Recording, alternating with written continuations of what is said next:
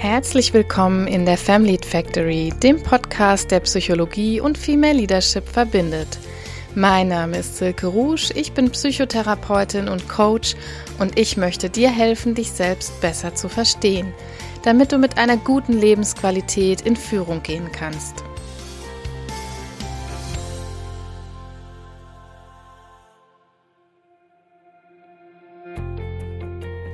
Hallo ihr Lieben, herzlich willkommen. Schön, dass ihr heute dabei seid in der neuen Folge des Family Factory Podcasts. Ja, heute geht es um ein Thema, was eigentlich bei mir fast auf der Hand liegt, denn ich bin ja vierfache Mama. Es geht heute um das Führen mit Kind oder mit Kindern.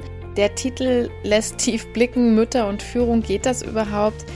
Natürlich ist das eigentlich eine rhetorische Frage und Wahrscheinlich werden jetzt einige unter euch, die Chefin und Mütter sind, sich vielleicht fragen, hä, was will sie denn jetzt mit diesem Titel aussagen? Das ist doch hier ein Female Leadership Podcast. Ja, ähm, das habe ich bewusst so gewählt. Natürlich ist das eigentlich eine rhetorische Frage, denn ich bin ja selbst Mutter und Führungskraft jetzt schon über einige Jahre hinweg. Also man sieht irgendwie an mir selbst, dass es geht. Aber ich habe das Thema natürlich nicht zufällig gewählt, denn mir geht es häufig so, mir ging es auch in, der, in den letzten ähm, Wochen wieder häufig so, dass ich gefragt werde, Mensch, wie schaffst du das eigentlich alles? Vielleicht kennt ihr diese Frage auch. Das ist manchmal so ein bisschen anerkennend gemeint, manchmal versteckt sich dahinter aber auch so ein bisschen, ja, ich will jetzt nicht so fies sein und sagen, dass sich da immer Kritik versteckt, aber es ist manchmal auch so ein bisschen die Frage nach, äh, ich wittere da zumindest so ein bisschen, ähm, vernachlässigst du da nicht irgendwas, wenn du als Führungskraft und Mutter tätig bist? Vielleicht habt ihr aber auch schon mal diese Frage gehört, äh, das ist die Frage, die ich äh, ironisch gemeint am meisten liebe. Wenn ich auf eine Schulung gehe, auf eine Fortbildung, auf eine Weiterbildung, die vielleicht über ein oder zwei Nächte dauert, dass man prinzipiell die Frage gestellt bekommt, und was machst du da eigentlich mit deinen Kindern in dieser Zeit? Oder wenn man schon auf der Fortbildung ist, dass man gefragt wird, und wo sind deine Kinder jetzt? Dass ich manchmal in letzter Zeit schon geneigt war, die Antwort zu geben, also den hänge ich ein GPS-Gerät um und setze im Wald aus, während wir hier diese nette Weiterbildungsgeschichte machen. Ähm, manche Kollegen, Kolleginnen merken dann, dass diese Frage irgendwie ein bisschen ein Griff ins Klo war. Manche merken es aber vielleicht auch nicht. Also, was ich mich immer wieder frage bei diesen Fragen, die man so als weibliche Führungskraft gestellt bekommt, ob diese Fragen eigentlich auch an Männer gerichtet werden. Äh, ich weiß nicht, wie es euch geht. Vielleicht äh, erzählt ihr mal eure Erfahrungen dazu oder lasst mir die mal zukommen über LinkedIn und Instagram äh, oder gerne auch eine Mail schicken. Das würde mich wirklich interessieren, solche Erfahrungsberichte, wie die bei euch aussehen. Ich habe diese Fragen jedenfalls schon sehr oft gestellt bekommen. A, wie ich das schaffe und B, wo ich denn jetzt äh, meine Kinder habe oder was ich denn jetzt mit meinen Kindern mache.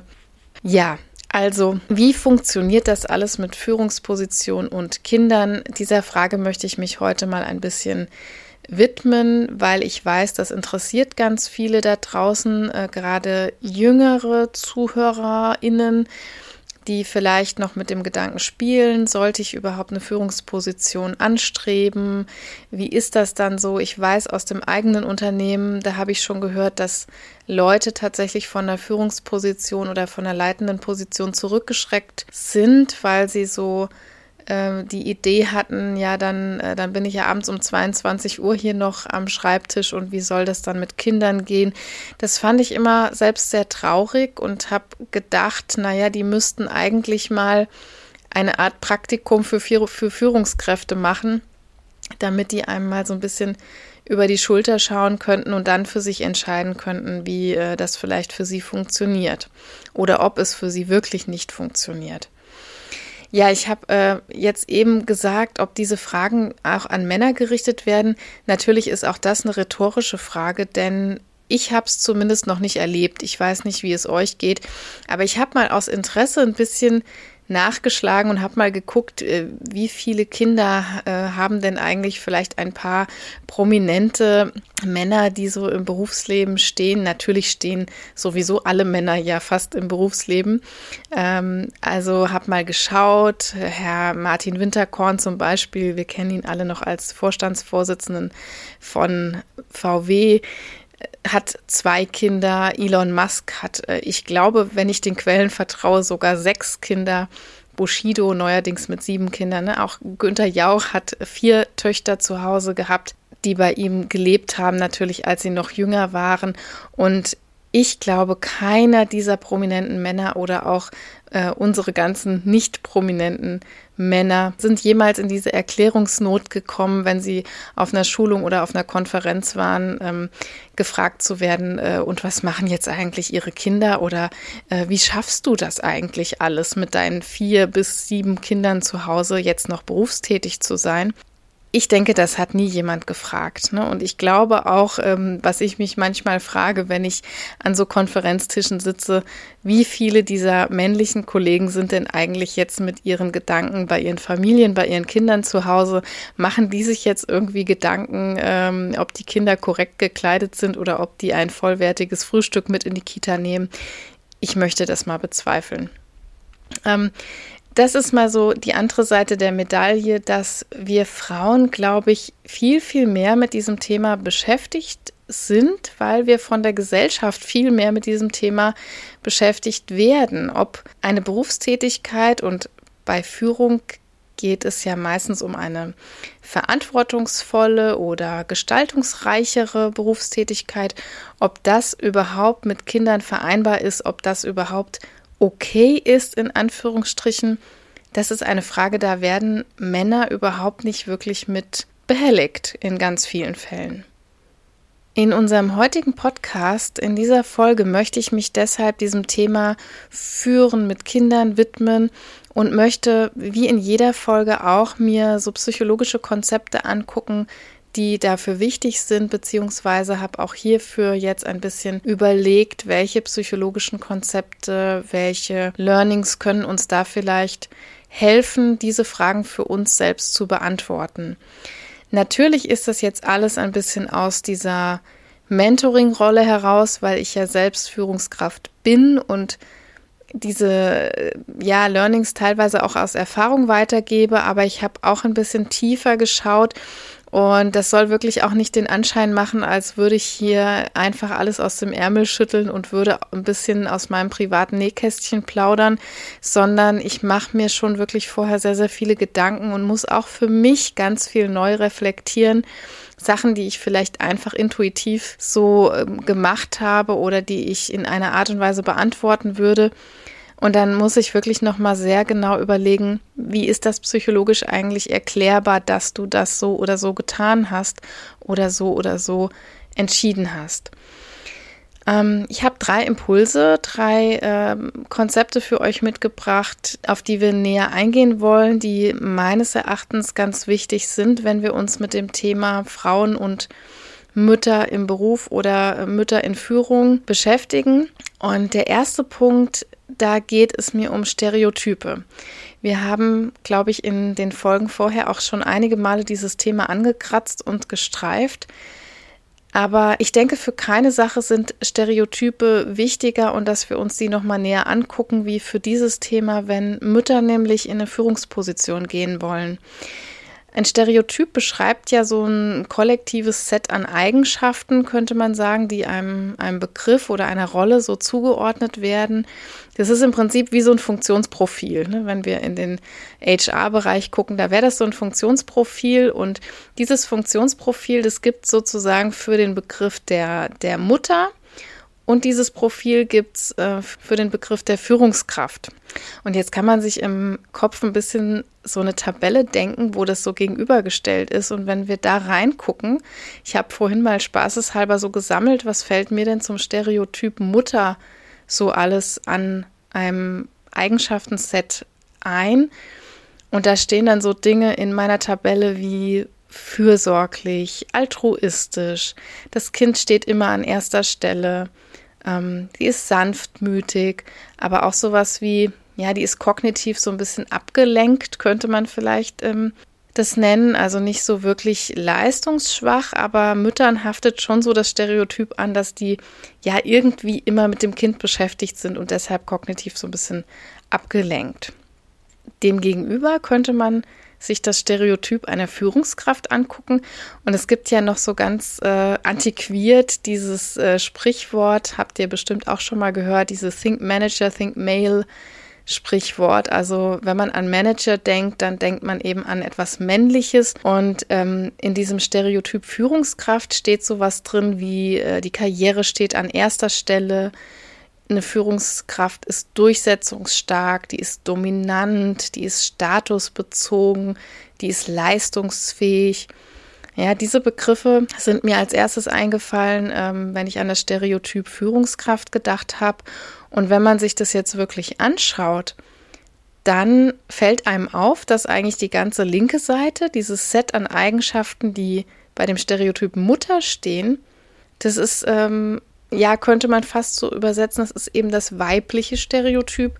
Und rechts, wo die Führungskräfte-Eigenschaften stehen, das ist so relativ deckungsgleich mit einem männlichen Stereotyp. Ne? Daher kommt ja auch dieses Sprichwort Think Manager, Think Male her. Und das macht es natürlich Frauen besonders schwer, denn uns Menschen fällt es generell schwer, aus einem Stereotyp auszubrechen, beziehungsweise es gibt ja auch den Begriff des ähm, Stereotype Threat, also die Bedrohung durch Stereotype, was bezeichnet eigentlich, dass man Angst davor hat, ähm, so einer zugeschriebenen Eigenschaft aus der, aus der sozialen Gruppe zu entsprechen. Ja, da werden wir nachher vielleicht noch mal näher drauf eingehen, aber es fällt uns Menschen immer sehr, sehr schwer, aus den Stereotypen auszubrechen, äh, beziehungsweise uns dagegen aufzulehnen also wir empfinden diese, diese Eigenschaftensammlung, die da steht, schon fast ja wie ein Aufgabenprofil, was wir äh, von Gott gegeben zu erfüllen haben, sozusagen. Und da das Stereotyp Mutter so überhaupt nicht deckungsgleich und vereinbar ist mit dem Stereotyp Führungskraft, empfinden wir per se aus unserem Inneren heraus einen ganz, ganz starken Druck, uns ähm, entweder für die eine oder für die andere Seite entscheiden zu müssen. Ja, also unser, unsere Sozialisation, unsere Gesellschaft, wo die Stereotype ja auch ganz stark befeuert werden mit allen möglichen Mechanismen, es suggeriert uns eigentlich, ähm, ich kann nur an der einen oder anderen Stelle stehen. Es geht nicht, dass ich irgendwie auf beiden Seiten gleichzeitig stehe. Also dieses Konzept der Stereotype, das wird uns immer wieder begleiten hier in diesem Podcast. Ähm, und es ist auch einfach ein ganz großes Thema, wenn es überhaupt um das Gender-Thema geht. Aber es ist wichtig, dass wir das hier auf dem Schirm haben und erstmal wissen, ja, woran hakt es überhaupt? Woran bleiben wir da hängen? Oder ähm, uns das nochmal so bewusst machen mir war das auch gar nicht so klar, muss ich sagen, bis ich mir das nochmal für alle möglichen anderen Recherchen auch so hochgeholt habe, was da überhaupt so an Eigenschaften drinsteht und ähm, ja, dass es eben gar nicht so einfach ist, auch im 21. Jahrhundert nicht so einfach ist, aus, diesen, aus diesem Kategoriendenken so rauszukommen. Ähm, der zweite Punkt, den ich mitgebracht habe oder der zweite Impuls, das zweite Konzept äh, betrifft Vorbilder beziehungsweise Modelle, die wir haben.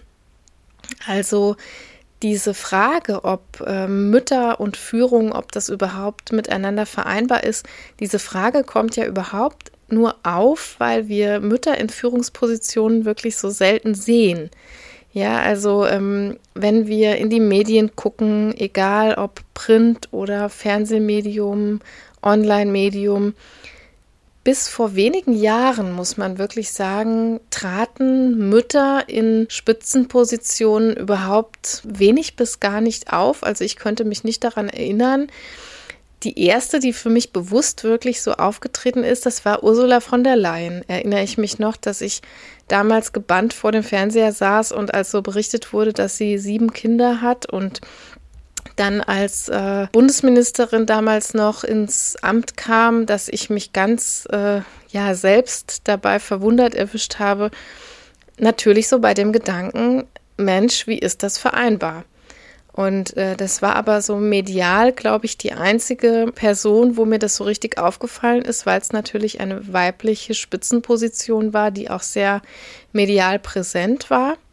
Aber generell sehen wir dieses wirklich selten in der Öffentlichkeit. Also dass Vorständinnen, ähm, Aufsichtsratsvorsitzende, PolitikerInnen, ähm, irgendwelche anderen Spitzenmanagerinnen auftreten und dass äh, etwas über sie als Mütter preisgegeben wird, beziehungsweise dass man sie so im, in ihrer Rolle als Mutter zumindest neben dem Beruf in einer bestimmten Medienpräsenz und Sichtbarkeit sieht. Und ein, äh, ja, ein wirklich wahres Sprichwort heißt ja, you can't be what you can't see.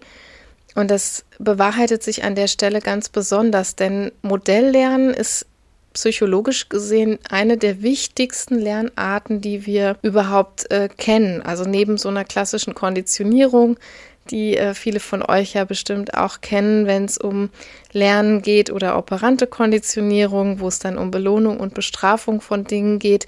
Also Modelllernen ist so die dritte Lernart, die sowohl im Tierreich als auch bei uns Menschen eine ganz, ganz wichtige ist. Erstens brauchen wir Modelle, die wir beobachten können, wo wir sehen, da gibt es auf der einen Seite Kinder und auf der anderen Seite gibt es aber auch einen verantwortungsvollen Job, vielleicht eine Führungs- und Leitungsposition. Aber andererseits brauchen auch Unternehmen diese Modelle. Das heißt, die Unternehmen haben auch wenige Modelle, die Beruf und äh, Gestaltungsmacht im Beruf vereinen und an der anderen Stelle Kinder haben. Und auch die Unternehmen müssen eben Modelle haben, wo sie sehen, das funktioniert.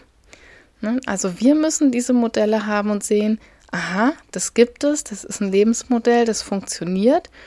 Und auch die Unternehmen müssen sehen, das ist ein Modell, das funktioniert.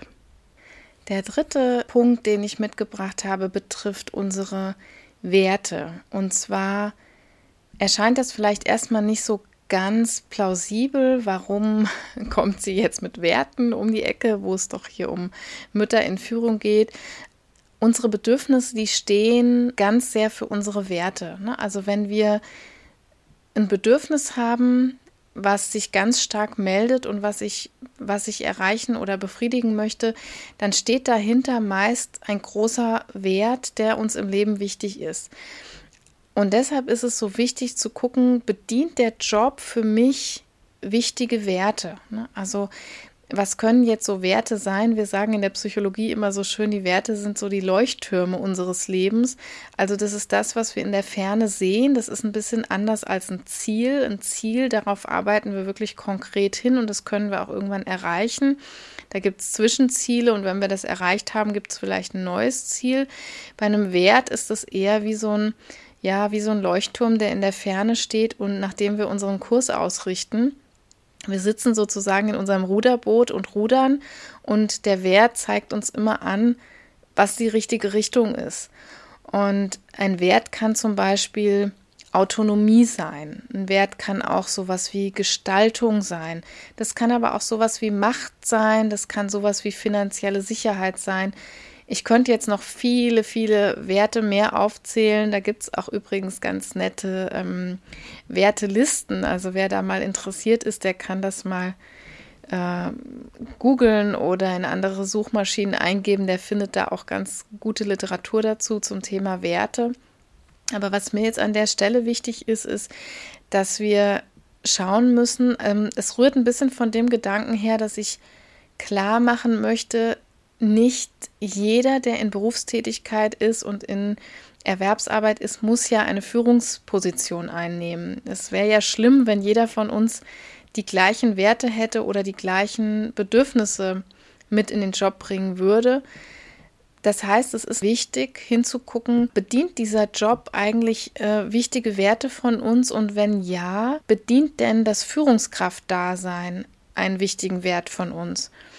Also ich ähm, sage jetzt einfach mal äh, ins Blaue hinein, ein, ein wichtiger Wert könnte im Leben auch sowas wie Umwelt- und Klimaschutz sein. Wenn das äh, einer meiner höchsten Werte im Leben ist, dann müsste dieser Wert zum Beispiel nicht unbedingt mit einer Erwerbsarbeit oder mit einer Führungsposition bedient werden, sondern da gäbe es da andere Quellen, wie ich dieses äh, Bedürfnis dann umsetzen könnte, beziehungsweise dann würden sich andere Bedürfnisse melden. Ähm, wenn aber jetzt ein sehr wichtiger Wert äh, Gestaltung, Macht und Autonomie ist, dann kann es schon durchaus sein, dass sich da Bedürfnisse melden, die äh, im Job dann geradezu auch prädestinieren, vielleicht eine Leitungs- und Führungsposition einzunehmen. Dann sollte ich ernsthaft darüber nachdenken. Ich werde gleich in den Learnings, die ich so für mich rausgezogen habe, nochmal näher auf diese drei Impulspunkte, auf diese drei Konzepte eingehen und hoffe, dass du auf jeden Fall für dich was rausziehen kannst und genauso wie ich, ähm, ja, dir ein bisschen besser darüber klar werden kannst, ob Mütter und Führung, ob das für dich zusammengeht, beziehungsweise wie du das für dich selber entscheidest oder ob du jetzt vielleicht dein eigenes Führungskräftedasein mit Kind oder auch ohne Kind ein bisschen anders einsortieren kannst. Aber gut, kommen wir jetzt mal zu den drei Punkten, die nochmal aufzugreifen, die ich vorhin hier benannt habe, die so wie ich denke und das fühle, psychologisch wichtig sind, um uns da ähm, besser zu verstehen und um uns besser einordnen zu können, unsere Gedanken vielleicht und Gefühle besser einordnen zu können. Das erste waren die Stereotype. Ne? Ich habe vorgestellt, wie unterschiedlich so das Stereotyp Frau oder Mutter und Führungskraft äh, sich gegenüberstehen.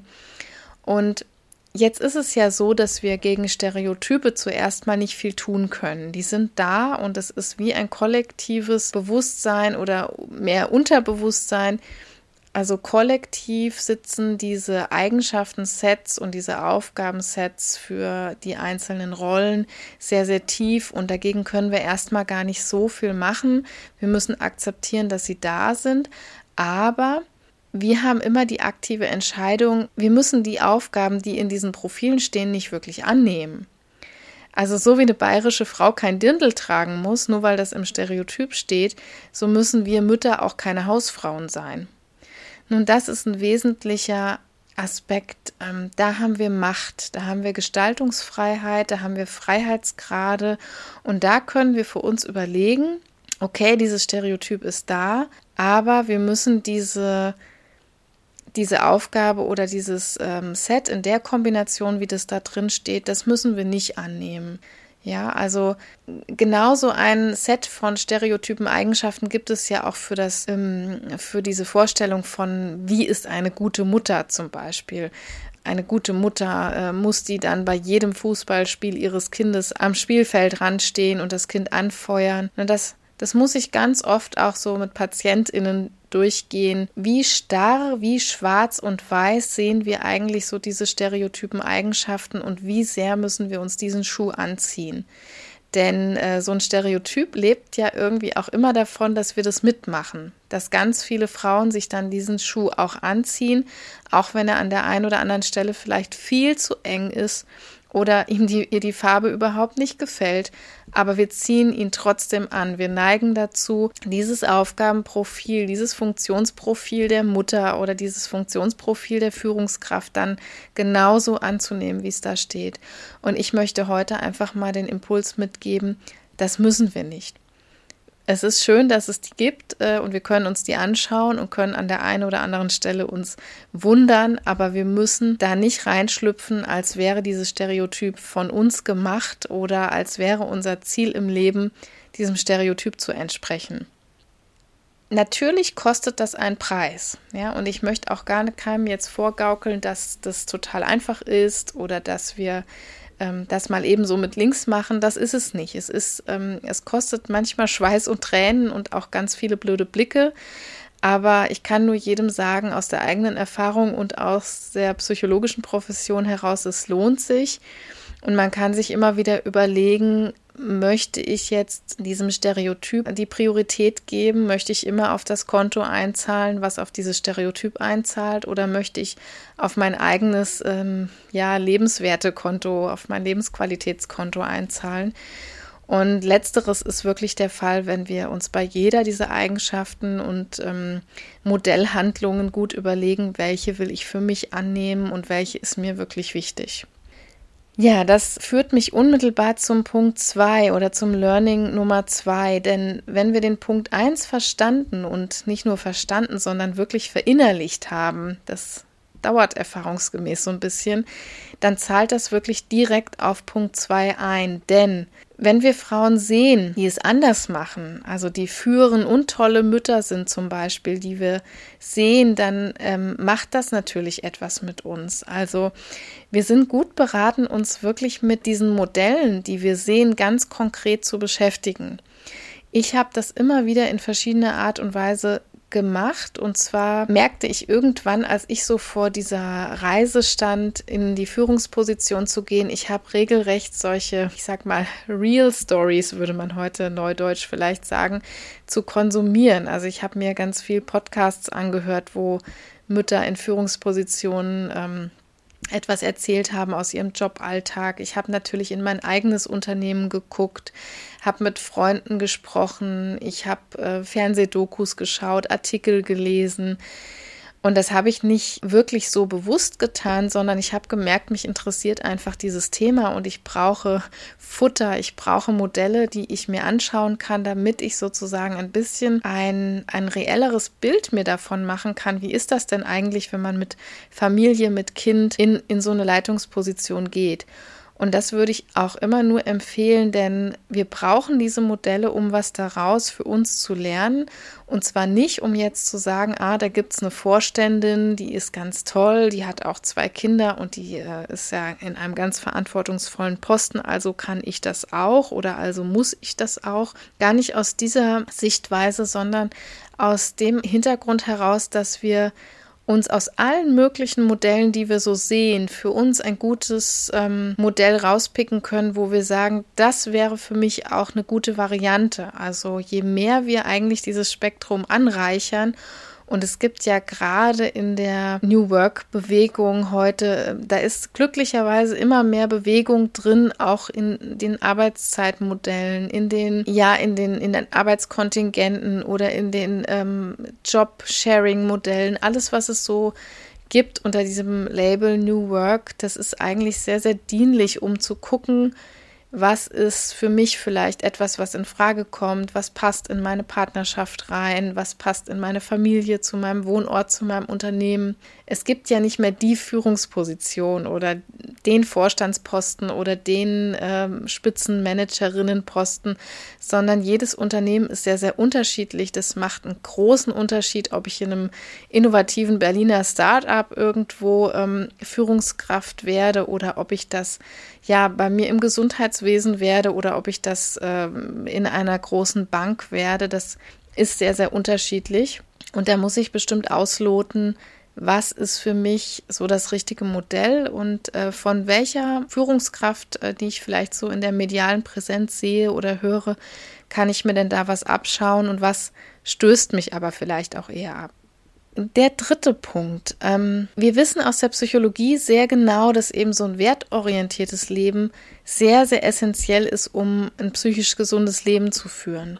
Also diese Werte, die ich eben erwähnt habe, diese Leuchttürme, die sind da und die wecken Bedürfnisse in uns, wenn wir also einen ganz großen Leuchtturm in dem Bereich Familie haben, in dem Bereich Kinder oder Nachwuchs äh, haben dann wird sich das Bedürfnis nach Kindern ganz, ganz stark bei uns melden. Genauso aber, wenn da äh, das Bedürfnis oder der Wert nach Autonomie, nach Gestaltungsmacht, nach finanzieller Sicherheit, nach was auch immer ist, dann wird sich da auch dieses Bedürfnis ganz, ganz stark melden. Und wenn wir jetzt eins dieser Bedürfnisse total nach hinten stellen oder ganz und gar verdrängen, weil wir so auf diesem Trip sind, es geht nur entweder Karriere oder Kind, ich kann nur eins davon perfekt machen, dann sind wir wirklich auf einem sehr eindimensionalen Pfad. Und das heißt immer, das ist auch eine riesen Energieverschwendung, weil da, wo wir einen Wert spüren, da, wo wir einen Leuchtturm sehen, sozusagen, da gibt es uns auch totale Energie in dem Ruderboot, in dem wir sitzen, zu diesem Leuchtturm hinzurudern. Und es wäre so gesehen psychologisch auch eine totale Energieverschwendung, wenn wir jetzt sagen würden, wir vernachlässigen diesen einen Leuchtturm komplett, wir richten den Kurs nur nach einem dieser großen Werte aus und den anderen lassen wir komplett links liegen.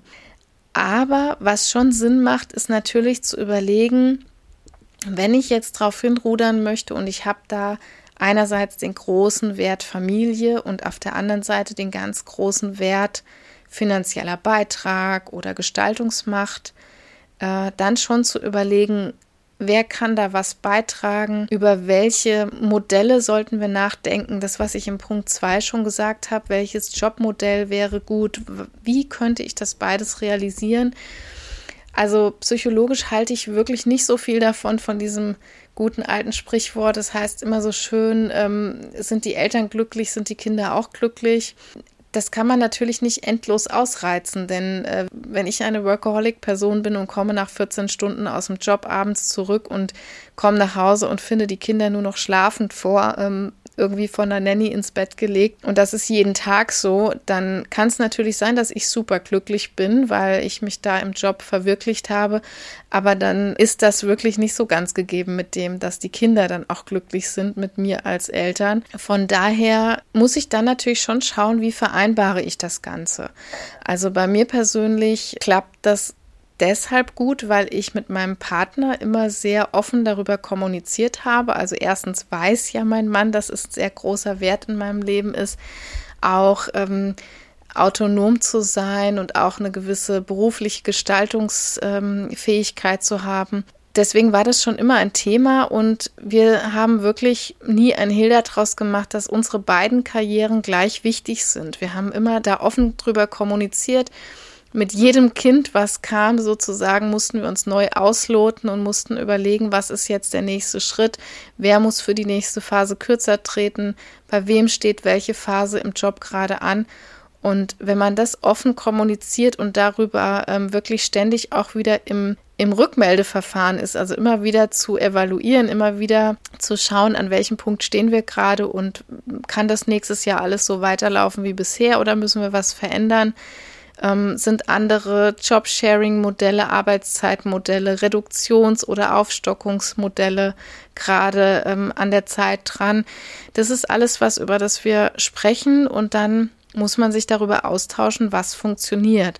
Also ich denke ähm, da auch sehr systemisch drüber, dass wir, wenn wir uns für eine Führungsposition entscheiden, dann würde ich nie davon abraten, wenn man Kinder hat, das zu tun, beziehungsweise wenn man eine Führungskraft ist, würde ich auch nie davon abraten, Kinder zu bekommen, sondern es geht wirklich mehr um das Wie als um das Ob.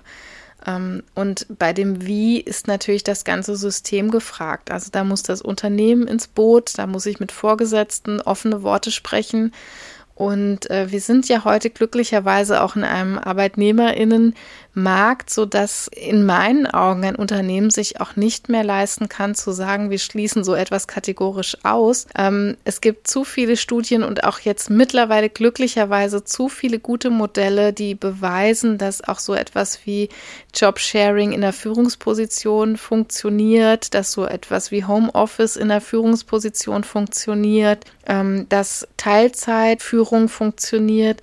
Also wir sind mit New Work wirklich auf dem Vormarsch, da auch gute und viel, viel bessere Bedingungen für Frauen mit Kindern in der Führung auch zu schaffen. Ähm, aber man muss, das wäre so mein letztes Credo, was ich mitgeben würde, immer offen darüber sein. Ich bin noch nie bei meinen Vorgesetzten da wirklich auf taube Ohren gestoßen, aber das funktioniert wirklich nur, wenn man offen ist, wenn man fragt, wenn man ähm, ja auch sichtbar in Erscheinung tritt und vor allem dann auch mit seinen Karriereambitionen sichtbar in Erscheinung tritt. Dann würde ich fast behaupten, ist eigentlich gar nichts mehr ausgeschlossen, aber da wirklich an das ganze System zu denken und das Unternehmen hängt automatisch mit drin, aber auch an das Familiensystem, denn es ist wie ein Mobile, wenn ich an einem Strohhalm äh, ziehe und äh, Mama dann vielleicht mehr arbeiten muss, dann kann das das ganze System in Mitleidenschaft ziehen. Aber wenn ich vorher einen guten Ausgleich schaffe und vielleicht äh, mit der Partnerschaft mich da gut abwechseln kann oder eben andere Sachen installiere, das muss gar nicht immer so der Partner oder die Partnerin sein, dann kann es auch wieder sehr gut funktionieren. Aber darüber muss man sich eben austauschen. So, ich sehe, die Folgenzeit ist schon wieder ausreichend lang geworden. Äh, es gäbe bestimmt auch noch ganz, ganz viele Sachen jetzt zum Thema äh, zu beizutragen. Ich habe natürlich versucht, mich jetzt hier nur auf die wichtigsten und vor allem auf die psychologischen Konzepte zu beschränken. Ähm, so aus dem persönlichen Nähkästchen könnte ich natürlich noch ganz viel plaudern, aber äh, werde das hier im Podcast jetzt mal versuchen zu unterlassen. Mich würde aber trotzdem natürlich der Austausch mit euch ganz äh, sehr interessieren. Deshalb wenn ihr mögt, tretet doch gerne zu mir in Kontakt über die Netzwerke, über Instagram. Da findet ihr mich unter famlead-factory oder auch über LinkedIn. Da bin ich unter meinem regulären Namen Dr. Silke Rouge zu finden. Ein Austausch und Vernetzung würde mich sehr, sehr freuen. Lasst mir gerne auch vor allem eine gute Bewertung da, wenn euch der Podcast gefällt. Teilt ihn gerne, damit er ein bisschen mehr Reichweite und Sichtbarkeit bekommt. Er ist, äh, denke ich, noch nicht für alle so bekannt und gut auffindbar. Ihr helft also diesem Podcast wahnsinnig, wenn ihr ihn abonniert, teilt oder eine gute Bewertung da lasst. Ich danke euch und in dieser nachweihnachtlichen Zeit, ja, wenn dieser Podcast hier rauskommt, dann äh, habt ihr sogar schon das Silvester Fest hinter euch gebracht. Ich hoffe, alle gesund und munter in das neue Jahr 2022 gestartet mit einem ganz ruhigen und vielleicht böllerfreien Silvesterfest. Aber ähm, das kann ja auch manchmal ganz schön sein. Und ich bin gespannt, mit welcher Folge ich mich dann in der ersten Folge in 2022 wieder hier bei euch melden werde. Bis dahin, bleibt gesund. Tschüss.